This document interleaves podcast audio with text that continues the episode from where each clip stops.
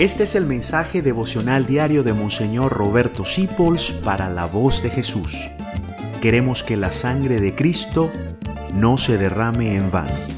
Esta es una de mis frases preferidas del Padre Pío. Hay mucha gente le tiene mucho miedo al diablo, pero mira lo que decía el Padre Pío, que sabía quién era el diablo. El diablo es un perro rabioso amarrado con una cadena. No puede morder a nadie más allá de lo que le permite la cadena. Mantente pues lejos de él si te acercas demasiado, te morderá. Esto me encanta.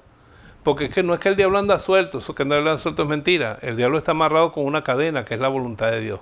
Ahora, si tú empiezas a jugar con él, te acercas a la droga, te acercas al pecado, te acercas a la flojera, pues te muerde y lo mismo te llevas. Así que mucho cuidado. Que él está amarrado, pero no seas temerario. Con ese señor ni se dialoga ni se juega. Es un perro rabioso que solamente quiere destruirte.